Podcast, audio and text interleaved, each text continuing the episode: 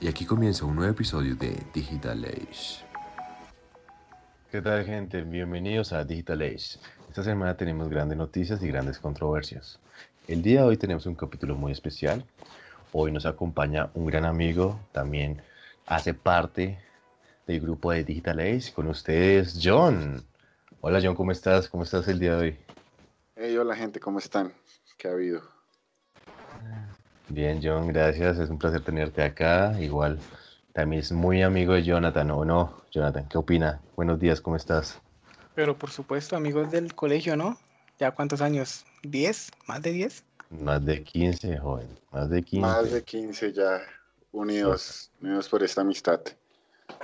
Sí, totalmente, pero bueno, para la gente que no sepa, John también es muy fan de los videojuegos, prácticamente crecimos juntos en la época íbamos a jugar PlayStation aquí al lado de mi casa, jugar Halo, Gear, Guitar Hero. Y ya después más adelante creo que nos compramos una consola o no, John. ¿Cuál es la consola que tú tienes? Sí, la Play 4 fue la primera consola que, que, que tengo realmente y, y, desde pequeño pues siempre he querido una consola y pues se dieron las cosas para comprarme esa consola. Exactamente, sí. Yo tuve oportunidad de comprarla con John. Me acuerdo de ese momento como por esas fechas que me dijo John, venga, eh, tiene plata, me voy a comprar una PlayStation, tengo un amigo que conoce a una gente y yo pues bueno, hágale. Y pues la aprovechamos a comprar en su momento, más adelante la compró Jonathan, ¿o no, Jonathan? Sí, a mí nadie me dijo nada, me dejaron por fuera, ¿no? O sea, se fueron ahí a comprar ustedes y yo, cuando no vamos tenemos una Play. Y yo, pero, pero sí, eh, realmente después la compré yo y ahorita todos jugamos cuando podemos. Sí. Sí, totalmente, pero bueno. La idea es que, bueno, hoy a partir de hoy tenemos una intervención más por parte de John. Esperamos que se, seguirte teniendo acá todos los podcasts. Y pues bueno, ¿qué tal si les comenzamos con las noticias breves de la semana, muchachos? ¿Qué tal? ¿Preparados? Claro que sí. Ámale. Listo. Bueno, comenzamos con The Last of Us parte 2. Hace tiempo que no nombramos este título. Eh, han actualizado esta semana los trofeos de PlayStation por parte para este juego con dos dificultades que pondrán todas, tu, tus, todas tus habilidades a prueba. Una se llama modo realista y la otra se llama muerte permanente. Esperemos que esto le aumente la dificultad del juego y que el platino no sea tan fácil de sacar, ¿no? No, pues pero el platino creo que no, no incluye dificultad, pero bueno, sí. Es sí, interesante. También. Sí, no, no, con, no hay platino de dificultad, pero le, este nuevo reto para ese nuevo trofeo le, le dificulta la, las cosas a las personas que lo quieran pasar en encallado. Mm, bueno, y aparte que John y Jonathan se lo pasaron el del primer de las sofás en el máximo nivel, ¿no? Entonces ustedes sabrán más o menos sí, a sí. qué esa tiene, ¿no? Yo sí no fui capaz de pasarme la pero me lo pasó una vez y ya. Sí. Pero bueno, John. Sí es complicado porque no, no hay muchos recursos, no hay con qué combatir. Uh -huh. Bueno, tenemos una gran noticia de una gran filtración que el 29 de septiembre del 2020 saldrá el Mass Effect Trilogy Remaster. Aún no han dicho, digamos, la fecha específica, pero pues hay una filtración. ¿Ustedes qué dicen, compañeros, de esa filtración? Es lo Buenísimo. Probable. Lo dijo Rafael, sí. hágale. no, que lo más probable que salga, aparte que Mass Effect es una muy buena saga. Me acuerdo que Mass Effect 3 me la, pose, me la pasé 24 horas. Creo que ha sido el juego que más me he enviciado, incluso más que de las sofás parte 2. Pero 24 horas de que y el final es genial, es impresionante y creo que fue el primer juego de toma de decisiones que uno, pues que yo jugué, ¿no? Me parece excelente y lo, me acuerdo que lo jugué como en el 2011. Y pues nada, si se le remasterizado, pues ya sabemos en qué me voy a enviciar en los próximos meses. Sí, el juego es muy bueno. Creo que es mi trilogía favorita. Yo me acuerdo que me los tuve que jugar seguidos para que las decisiones que tomaba en el 1 quedaran en el 2 y del 2 al 3. Y eso le da un valor tremendo porque, claro, uno conoce el personaje en la primera entrega, luego lo ve evolucionar en la segunda, luego ya ve su final, ya sea que se muera, que su raza deje de ser opresada o lo que sea. Y bueno, a mí me encanta ese juego. Ojalá sea verdad esa filtración. No, yo no he tenido el placer de jugarlo. He visto gameplay y he visto cosas sobre ese juego, pero no he tenido, digamos, el placer de jugarlo. Lo tendré en cuenta, digamos, si llega a salir en esa fecha para una futura compra. Sí, ojalá. Y ahora vamos con la siguiente noticia. Y es una noticia muy importante y muy triste para los fans de Xbox. Y es que Halo Infinite se retrasa para el 2021 por temas de que, bueno, la gente se quejó, la calidad del juego no presentaba lo que esperábamos de una nueva generación. Pero sin embargo, eh, Xbox confirmó que el lanzamiento de Series X va a ser en noviembre. No dijo una fecha exacta, pero bueno, ya tenemos un mes. Y además que se va a estrenar con juegos como The Medium y se me escapa el otro, de Medium y Scorn. Entonces, para que lo tengan ahí presente. Ok, para la gente fanática de Xbox. O los que planeaban comprarse uno, claro. Ah, Como yo. También. Claro que sí. También tenemos una noticia que Ubisoft creó un nuevo Battle Royale que se llama Hype Escape. Está para tanto PC, Play, Play 4 y Xbox One. ¿Ustedes qué creen que los Battle Royale van a ser los juegos del mañana? Porque pues veo que están sacando siempre juegos ahora de Battle Royale. ¿Qué piensan ustedes? Pues yo creo que ya son los juegos de, de ahorita. Prácticamente la gran mayoría de videojuegos tienen su pequeño Battle Royale. El primer Battle Royale que yo escuché fue PUC, si no estoy mal. Después fue Fortnite, que fue el furor. Después Apex. Después eh, Call of Duty Warzone, que creo que es el que está pegando más fuerte ahorita. Y creo que la bomba de las últimas semanas ha sido Fall Guys, ¿no? Es un Battle Royale totalmente distinto, bastante cómico, pero sí. Eso va a dar mucho de que hablar de esos Battle Royale por este año y por los próximos años, la verdad. Hasta que salga una nueva tendencia. sí, realmente franquicias que habían muerto como The Call of Duty, eh, digamos con Warzone, eh, la franquicia ha, vuelto como a, crear una nueva temporada en sus, en sus temáticas, en sus nuevas historias. Entonces, pues, esperemos a ver qué pasa con eso. Sí, esperemos. ¿Pero alguno ha probado el juego? Uy, perdón, Rafael, Paco. No, dale, dale, no, ¿qué, tú qué opinas, Jonathan? Eh, les quería preguntar si alguno ha probado el juego, el Hyper Escape. No, no eh, yo, yo, yo, he visto que es un Battle Royale. Eh, no sé cuántas personas, pero es un Battle Royale a nivel futurista. Eh, hay, digamos, armas eh, tipo láser, también tiene como sus ciertas habilidades, pero pues no he entrado a jugarlo, no, he tenido todavía, digamos, el tiempo y el, el placer de jugarlo, pues, pues, esperemos más adelante a ver que si, si da un gran impacto, si exacto, si triunfa como otros Battle Royale. Ok, a mí sí realmente no me gustan los Battle Royale. Soy un jugador más de campañas, pero pues mm, de pronto, de vez en cuando, jugarse una partida de Battle Royale no está mal. Sí, totalmente. Pero bueno, cambiemos de Battle Royale a un juego más, como dice Jonathan, más de campaña. Kina. Se sube al tren de los juegos que si tú los compras en PlayStation 4 va a tener una actualización totalmente gratis en la PlayStation 5. Para la gente que no recuerda más o menos qué es Kina, Kina se presentó en la conferencia PlayStation que, que estuvo la semana pasada. Pero qué bueno, qué bueno que si uno lo compra en Play 4 para la nueva generación de Play 5, tengamos, digamos, la oportunidad de tenerlo en la nueva consola. Eso veo que grandes, grandes marcas están haciendo eso, como pues la gran marca como Rockstar Games con GTA. Sí, también, obviamente, Cyberpunk va a estar ahí. Assassin's Creed.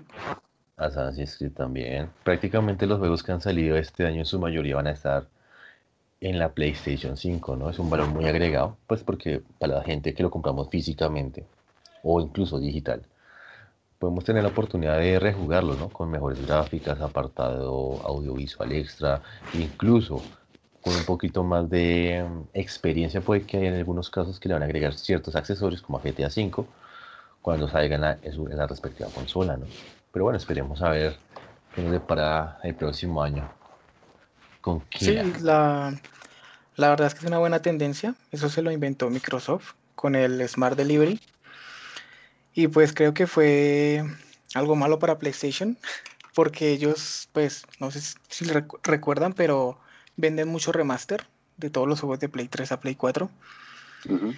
Y en cambio, pues Ubisoft se inventó esto del Smart Delivery. Y bueno, ahí ya empezaron todo el mundo a decir, bueno, yo no voy a ser el malo que no voy a incluir esta opción en mi juego. Y supongo que eso es lo que lo vemos reflejado aquí con este Kina y con los demás juegos.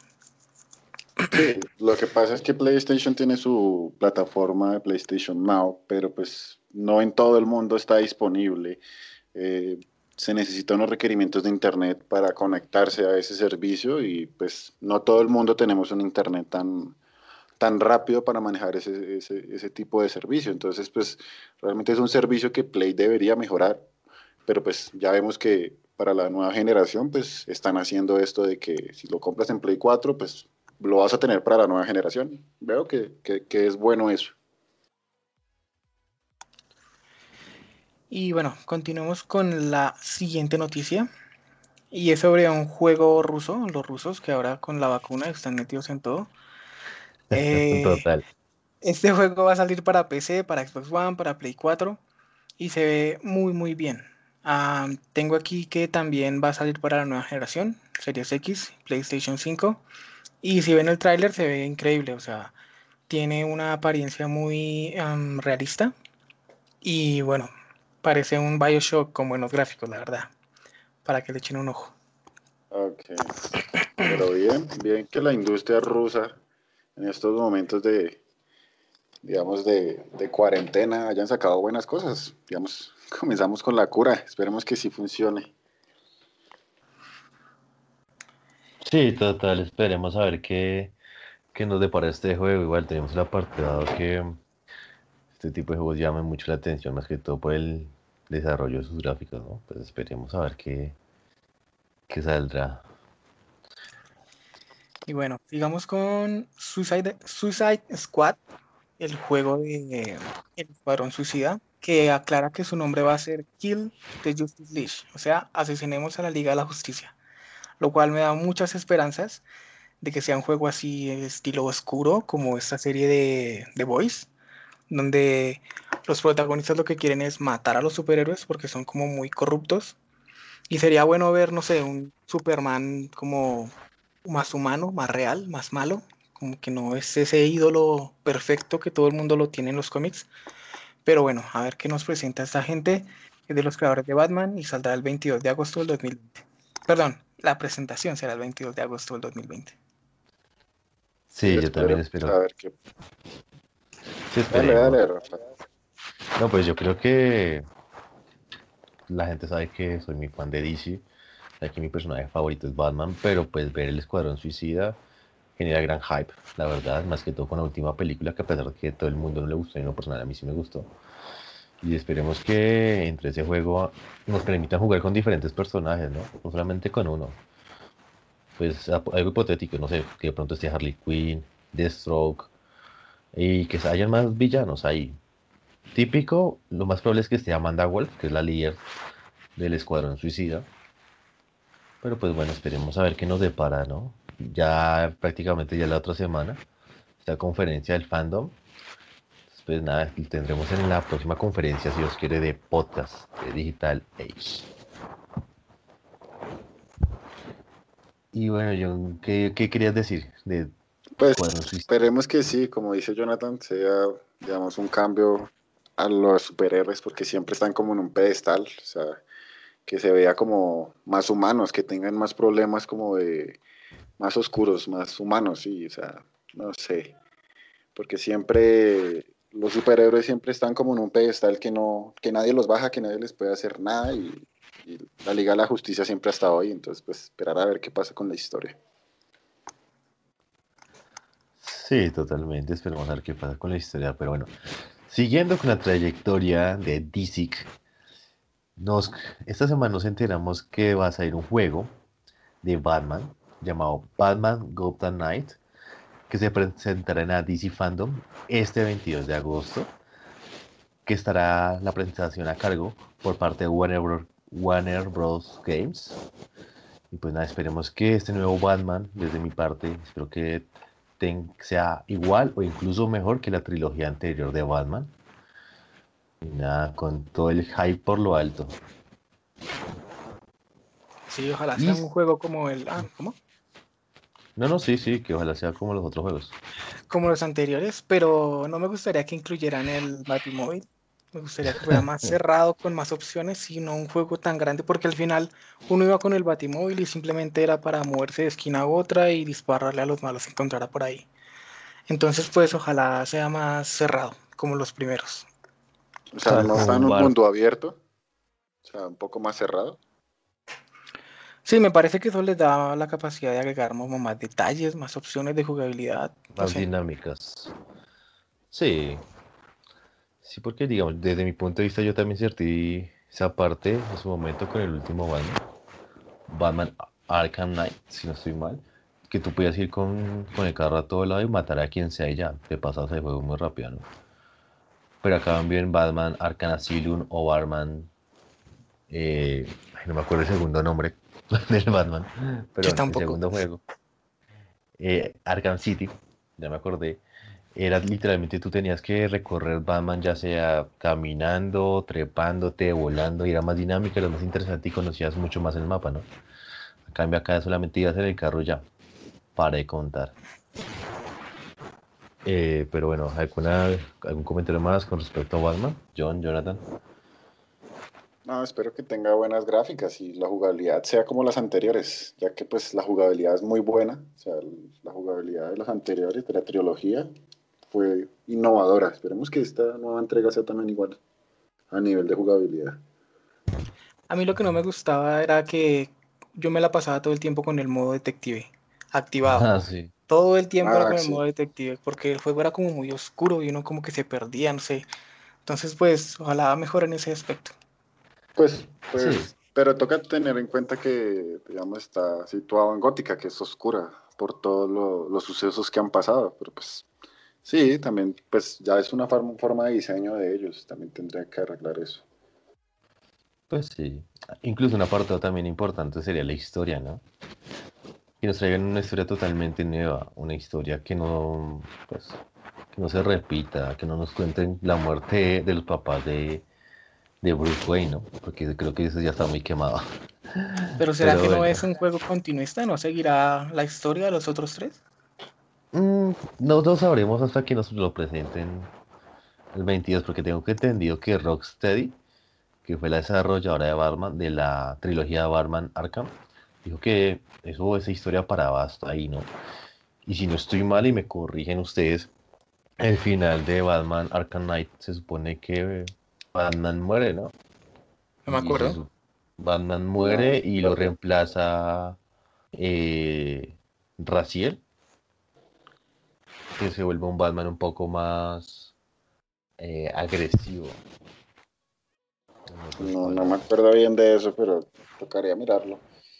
Sí, toca estudiarlo, toca estudiarlo igual.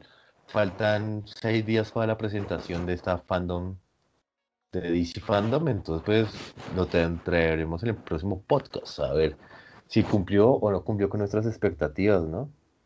Sí. Y bueno, puede ser, puede ser también que ahorita está muy de moda hacer reboot de las historias.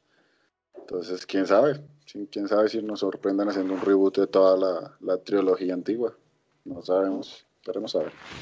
De pronto. Pero bueno, ya lo sabremos en una semana. Y bueno, ya cambiando un poco de tema, vámonos a un gran juego que a mí me gusta, que es Resident Evil. Hasta la fecha Resident Evil 7 es el juego de la saga más vendido. Y el que lo sigue es Resident Evil 2 Remaster. Que en lo personal me encantó mucho más el 2 que el 7. Por la nostalgia más bien, por la historia. Aunque hay que aceptarlo, el 7 pega muy buenos sustos y, y tener la probabilidad de jugarlo sería genial. Es que lo que yo creo es que como volvieron a la al survival horror, entonces la gente como que se animó. Volvió el hype por Resident Evil porque había perdido mucho con los últimos títulos. Ahora eran un juego de pura acción. Y bueno, a mí también me gustó bastante, aunque no me he jugado los DLCs, la verdad.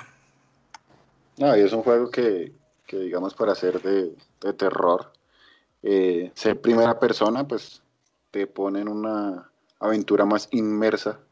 Entonces, pues siento que a la gente le ha gustado demasiado eso. Deberían seguir con eso en los siguientes juegos si llegan a sacar. Esperemos que, que, que lo hagan. Sí, esperemos. Igual, de todas formas, creo que la mayor decepción de este año fue el Resident Evil 3. La verdad esperaba mucho más. Pero bueno, eso será tema para otro podcast. Bueno, y continuamos con la última mini noticia. Y es que Phil Spencer, el máximo cabecilla de Xbox, dijo que actualmente ellos no esperan vender más que PlayStation o Nintendo, que realmente lo que quieren es vender sus servicios, o sea, vender Game Pass. Porque ellos piensan a futuro y su opinión o lo que esperan llegar a ser es el Netflix de los videojuegos. Llevan con eso mucho tiempo yo estoy suscrito en PC y es un servicio muy bueno. Se lo recomiendo al que sea, lo puede probar por un dólar, un euro. Y bueno, la verdad es que es interesante. Otro cambio de paradigma y a ver qué tal les funciona a los de Xbox. Sí, está bueno, está bueno, está interesante. Precisamente por, ese, por esos servicios que está presentando Xbox actualmente, yo estoy pensando seriamente en pasarme al de la camisa verde. Yo soy ahorita eh, fan de, Plus, de PlayStation Plus. Me gusta, me, tiene un gran apartado de videojuegos, me encanta. Y tengo una gran colección. Pero pues seamos realistas. El pago anual del PlayStation Plus, más los juegos exclusivos y todo, pues digamos, sale bastante caro, ¿no? A cambio, Xbox está ofreciendo servicios muy baratos, literalmente muy baratos, y los juegos son un poco más económicos que los mismos del PlayStation, ¿no? Y pues nada, no solamente tienes que comprarte una Xbox, también lo puedes jugar en un buen computador. Entonces, con que tengas un computador más o menos bueno ahorita, te puede servir los juegos que salen en la próxima generación. Y te vas a gastar la plata en una nueva consola. Sí, yo siento que Xbox está pensando, como dice Jonathan, a futuro. A futuro siento que las consolas van a llegar a cierto punto que pues van a salir del mercado o van a ser reemplazadas por los computadores o por los servicios en línea como, como es este que tiene Xbox. Claro, ahora como se puede jugar en celular, siempre que uno tenga una buena conexión. Exacto.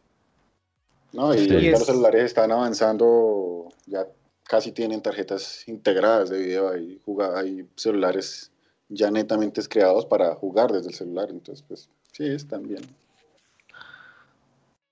Sí, totalmente. Y, ya que tocamos el tema, pues del celular y eso, creo que yo llegó el momento para la noticia boom de la semana que actualmente está haciendo polémica. Y bueno, para la gente que no sepa, en los últimos tres días, Fortnite, Apple, Google y Facebook han tenido una gran controversia. ¿Por qué? Porque Fortnite a partir del jueves pasado dio la opción de pago en la Apple Store y en la Play Store. ¿A qué hago referencia? Tú cuando normalmente tenías que pagar por una skin, por un martillo, por un arma, en Fortnite, tanto en la Play Store como en la Apple Store, tenías que pagar por medio del servicio de Apple o de Play Store. Desde jueves, Fortnite propios instaló su propio servicio de pago, lo que significa que ya no tiene que usar ese, los servicios de terceros. Por hacer eso, Apple y Play Store sacaron a Fortnite de sus tiendas de aplicaciones. A, los, a las pocas horas, Fortnite les impuso una demanda, a Apple más que todo, y pues ese es el debate del día de hoy, muchachos.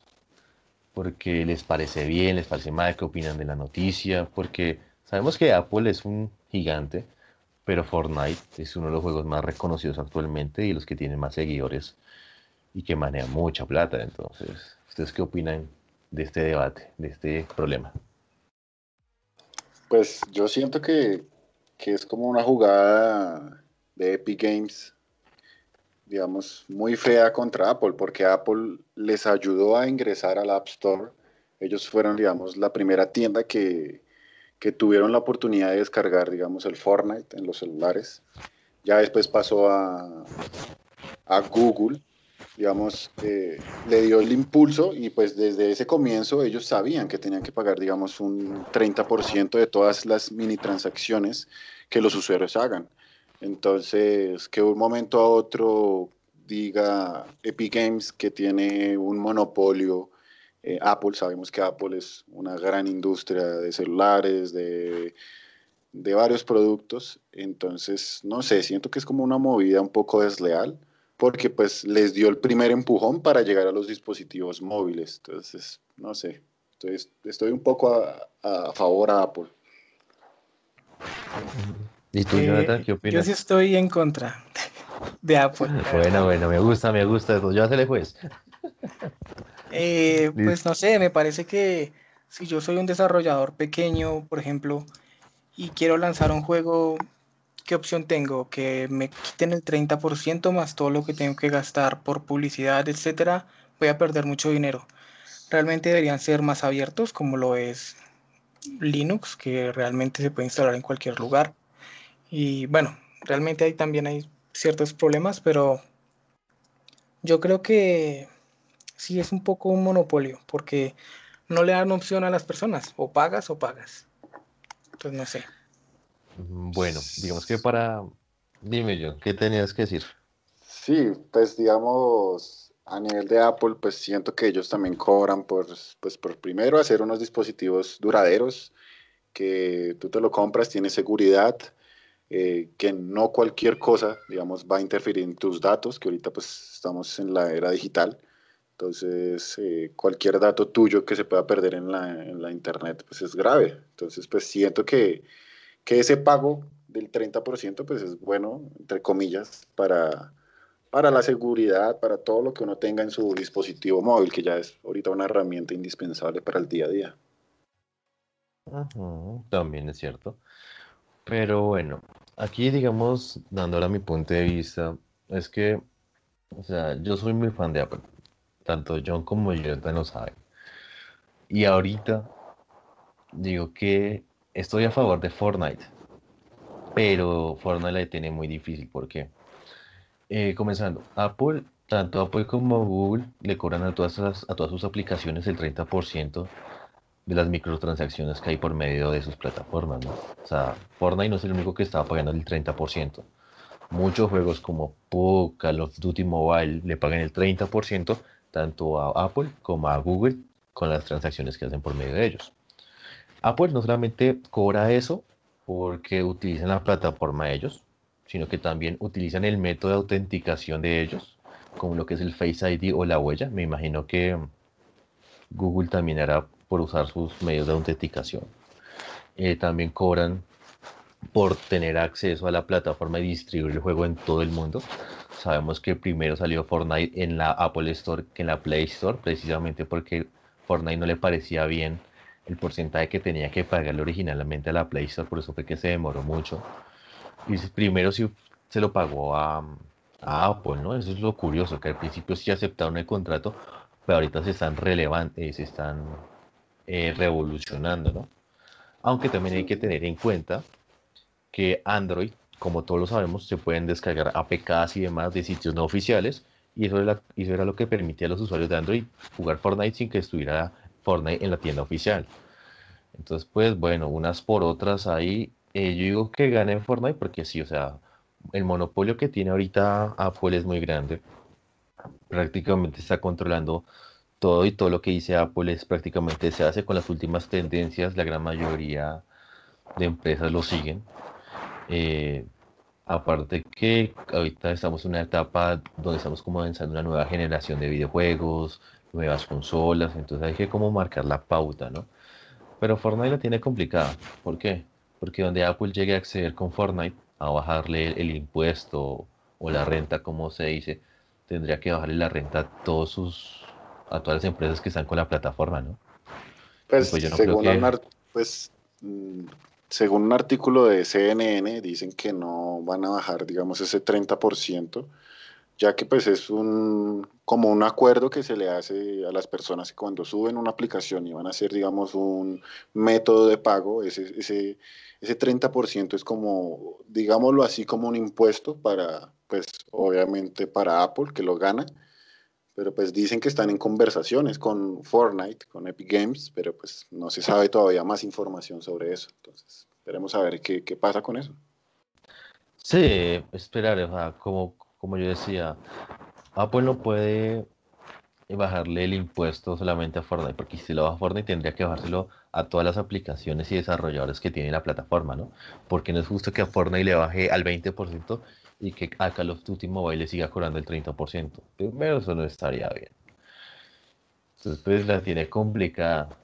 Y pues agregándole que también se unió Facebook apoyando a Fortnite en las últimas horas, ¿no? Y Spotify también está apoyando a, a Fortnite contra sí, Netflix también. pues porque son pagos. Tú puedes hacer pagos desde la plataforma de cada, de cada aplicación.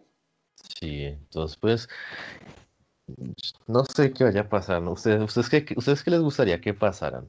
Pues siendo realistas desde su punto de vista, porque yo sé que John en su momento fue usuario de Fortnite. Eh, ¿Tú qué crees, John?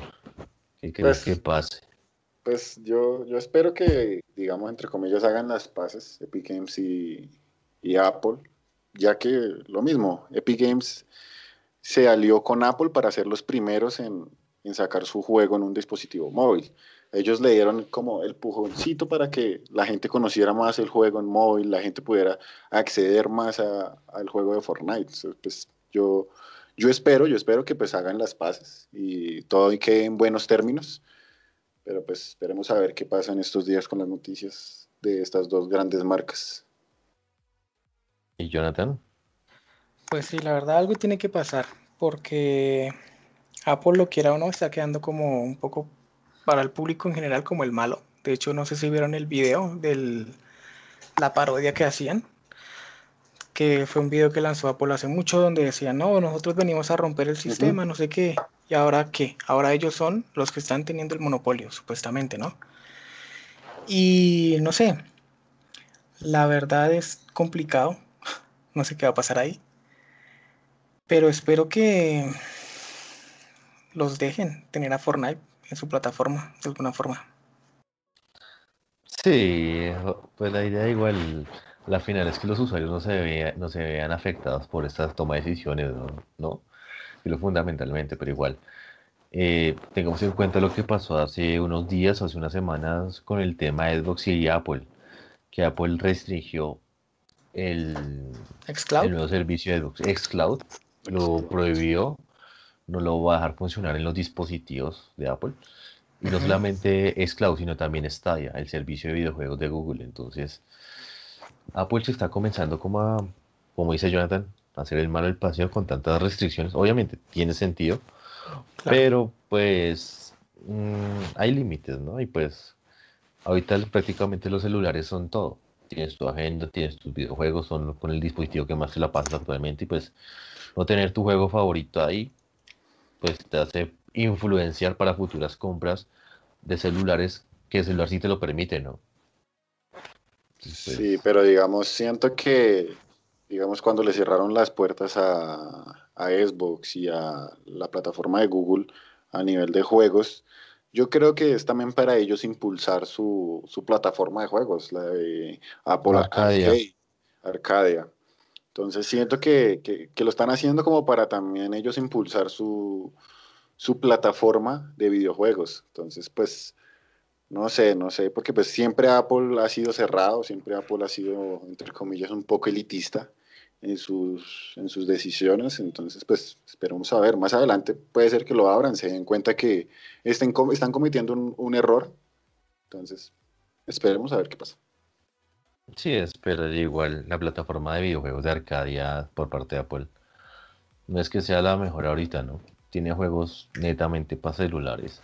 No se pueden comparar con los juegos que ofrece Xcloud ni Stadia. Y pues bueno, esperemos a ver qué pasa. ¿Algo más por decir, John, Jonathan, con respecto a este tema? ¿Las noticias de esta semana?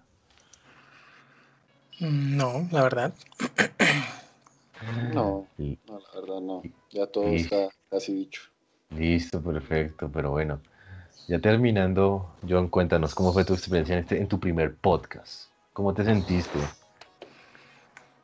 Eh, no, muchas gracias por haberme invitado, por estar aquí con ustedes, por compartir este espacio y las personas que nos escuchan, espero que lo disfruten, lo escuchen y nos sigan en todas nuestras redes, que es lo más importante también. Totalmente, totalmente, Johnny. Pues nada, esperamos tenerte aquí más seguidos. Ah, él hace parte del grupo de Digital Age. Recuerden que estamos publicando todos los días las noticias más relevantes de videojuegos y tecnología. Y pues nada, ¿o algún mensaje, John Jonathan, para despedirnos? Eh, no, ya lo dijimos todo. Síganos en nuestras redes sociales. Nos hacen falta seguidores. queremos llegar a mucha más gente. Queremos que todo el mundo esté al tanto de esto de los videojuegos que nos gusta a todos. Y ahora que estamos aquí en cuarentena, creo que es el mejor momento para aprender un poco del tema. Claro que sí, eso sí. Bueno, gente, totalmente lo que dice John Jonathan. Síganos en nuestras redes sociales, aquí se los vamos a recordar. Síganos en Instagram como Digital Rayal Piso Age Rayal Piso Oficial. En Facebook como Digital Age Oficial. En Twitter como Digital Age Oficial. Y próximamente estaremos actualizando nuestro canal de YouTube como Digital Age. Un placer haber tenido a Jonathan y a John el día de hoy. Esperemos la próxima semana que más noticias nos esperan en torno a los videojuegos. Esperemos que nos depara la conferencia de DC Fandom. Y pues nada, gente, de su espacio de Digital Ace para el entretenimiento, tecnología y videojuegos. Muchas gracias.